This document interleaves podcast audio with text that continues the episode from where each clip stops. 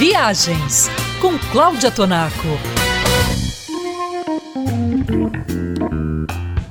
Dependendo da pessoa, ficar offline é um exercício que pode ser muito prazeroso ou muito angustiante. E assim como os fumantes começam a suar frio assim que entram na sala de embarque de um aeroporto, o mesmo acontece com quem depende do Wi-Fi para sentir que existe nesta vida cada vez mais digital barra virtual. Com a chegada do 5G à nossa rotina, daqui a pouco não será preciso mais colocar nossos telefones no modo avião. E esse daqui a pouco já tem data para começar, pelo menos nos países da União Europeia. Se tudo continuar como previsto, 30 de junho é o prazo que os países da União Europeia têm para disponibilizar as bandas de frequência 5G para os aviões. E já tem muito viajante comemorando, um outro tanto reclamando e as companhias aéreas ouvindo seus clientes e tentando se preparar para o embarque das chamadas telefônicas, das pessoas conversando pelo viva voz, das mídias sociais, das reuniões via Zoom. Já imaginou a cacofonia a bordo? Como nem todo mundo entende o significado de gentileza e respeito, tem companhia aérea já pensando em limitar limitar o acesso das chamadas telefônicas e criar uma